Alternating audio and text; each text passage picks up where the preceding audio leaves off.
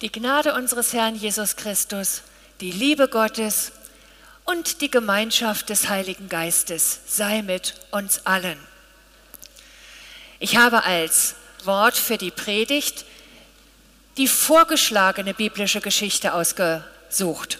Also das, was in vielen Kirchen evangelisch heute auf der Welt gehört, gelesen, geteilt wird. Das ist ein Abschnitt aus dem ersten Brief, den Paulus an die Gemeinde in Korinth geschrieben hat. Ich lese die Verse 9 bis 17. Ihr findet sie auch auf dem Blatt. Denn wir, Apollos und Paulus, sind Gottes Mitarbeiter.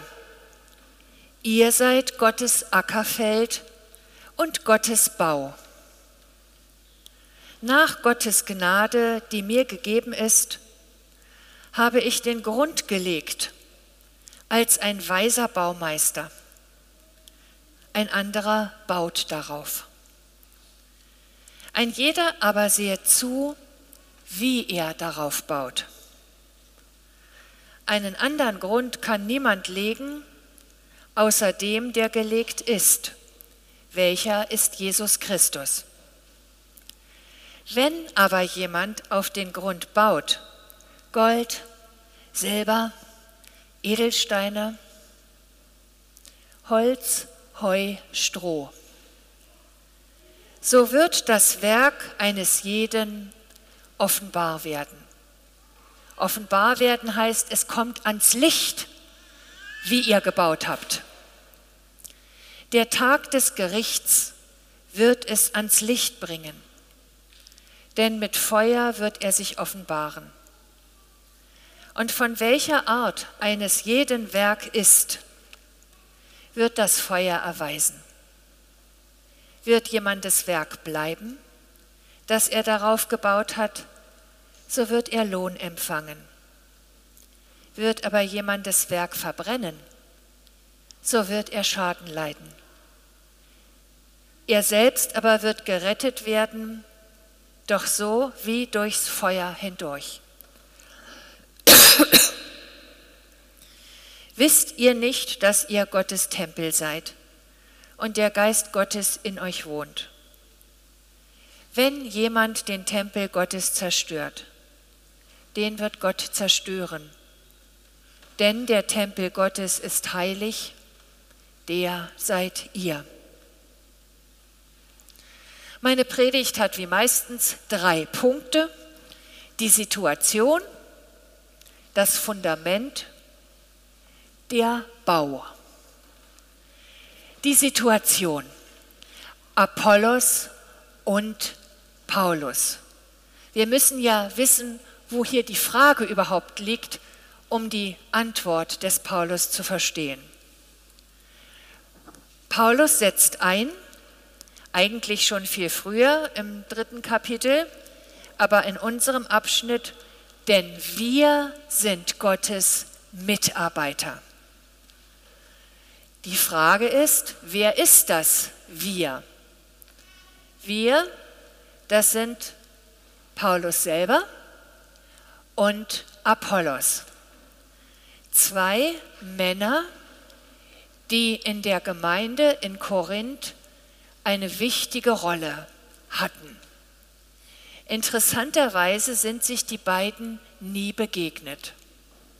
Paulus war zuerst da, eineinhalb Jahre lang, sehr lang, war er mit den Korinthern unterwegs und hat begonnen.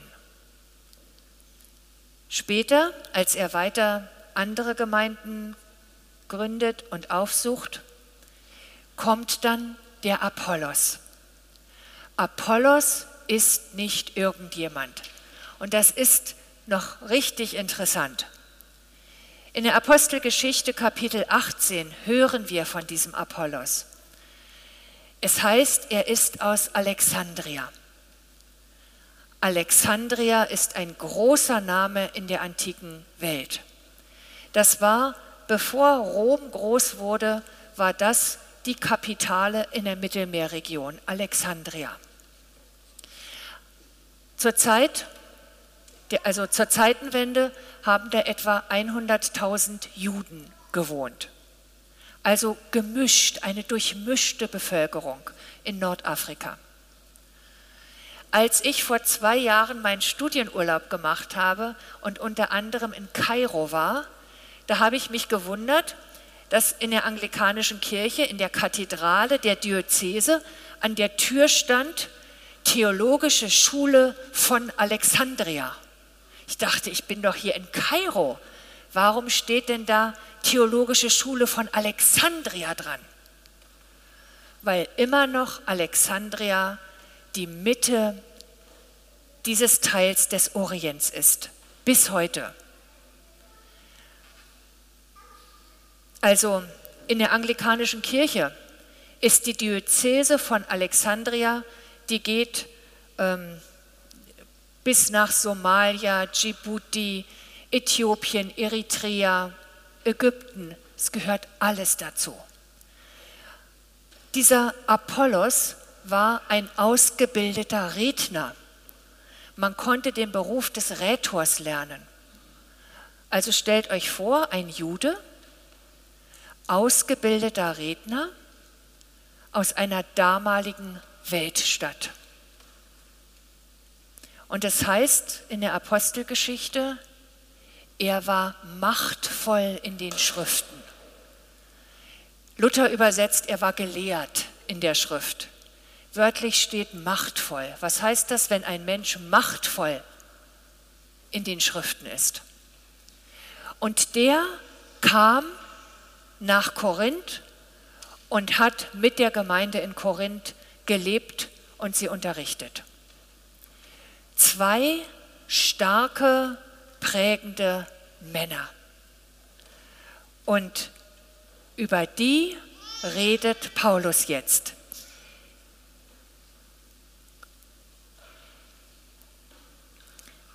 Jetzt kann man fragen, was hat das mit uns zu tun? Es sind verschiedene Menschen, die eine Gemeinde prägen, auch die verschiedenen Lebensbereiche einer Gemeinde. Und damals waren das vor allem Paulus, Apollos, aber man kann auch andere da einzeichnen. Zweiter Punkt, das Fundament. Paulus stellt also fest, dass die Gemeinde sich orientiert an diesen beiden Männern, am Apollos und am Paulus. Eigentlich findet das Paulus gar nicht schlecht, wenn man sich an ihm orientiert. Er sagt, es ist gut, Menschen zu haben, an denen ich mich orientiere, Lehrer zu haben. Aber die Lehrer, die führen mich immer zum Fundament hin. Die führen mich immer zur Grundlage meines Glaubens. Wenn ich von jemandem lerne, dann will ich lernen, tiefer in die Liebe zu Gott und die Liebe zu Menschen zu kommen. Ich will tiefer ans Fundament ran, näher ran. Das ist die Aufgabe des Lehrers. Also nicht, dass man den Lehrern hinterherläuft, sondern die Lehrer brauchen wir, damit sie uns hinführen zu Gott und zueinander. Und daran erinnert Paulus und sagt, es gibt nur ein Fundament, nur einen Grund und das ist Jesus. Das ist das, was Jesus für uns getan hat.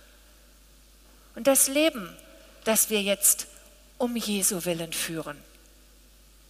Das Fundament ist Jesus, die Lehrer führen uns nur hin zu diesem Fundament.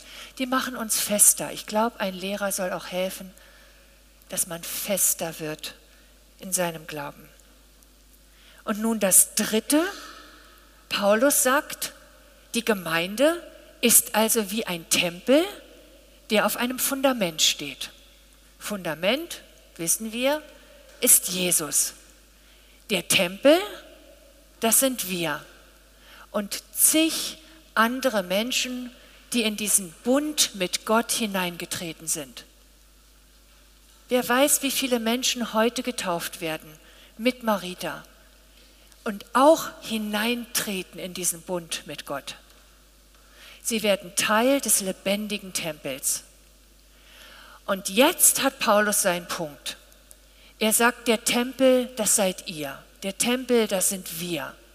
Der Tempel ist heilig. Warum ist der Tempel heilig? Weil Jesus hier zu finden ist, weil er mit uns unterwegs ist. Paulus sagt, ein jeder sehe zu, wie er an diesem Tempel baut, wie er auf dieses Fundament baut. Und jetzt kommt Paulus nicht mit, ja, es gibt gute Predigten und schlechte Predigten. Es gibt gute Seniorenkreise und schlechte. Nichts davon. Sondern Paulus sagt, wenn jemand auf den Grund baut, Gold, Silber, Edelsteine, Holz, Heu, Stroh, dann wird das Werk eines jeden offenbar werden. Paulus spricht in Bildern. Er sagt, es gibt Materialien, mit denen man bauen kann. Meines Erachtens sind das zwei Gruppen. Gold, Silber, Edelsteine sind die typischen Materialien, mit denen man den Tempel in Jerusalem zweimal gebaut hat. Den salomonischen und den des Herodes. Holz, Heu, Stroh. Was heißt es, Gemeinde mit diesem Material oder mit jenem zu bauen? Was heißen die Bilder? Die Bilder wollen ja gesehen, verstanden werden. Für mich gibt es zwei Zugänge. Beim ersten bin ich mir nicht ganz sicher, ob er stimmt. Das Kostbare. Wenn wir an der Gemeinde mitbauen, das heißt unser Leben teilen, unseren Teil bringen, dann kann ich Kostbares bringen und ich kann weniger Kostbares bringen. Ich weiß nicht genau, ob die Auslegung stimmt, aber mir legt sie sich nahe. Kostbares bringen, was würde das heißen?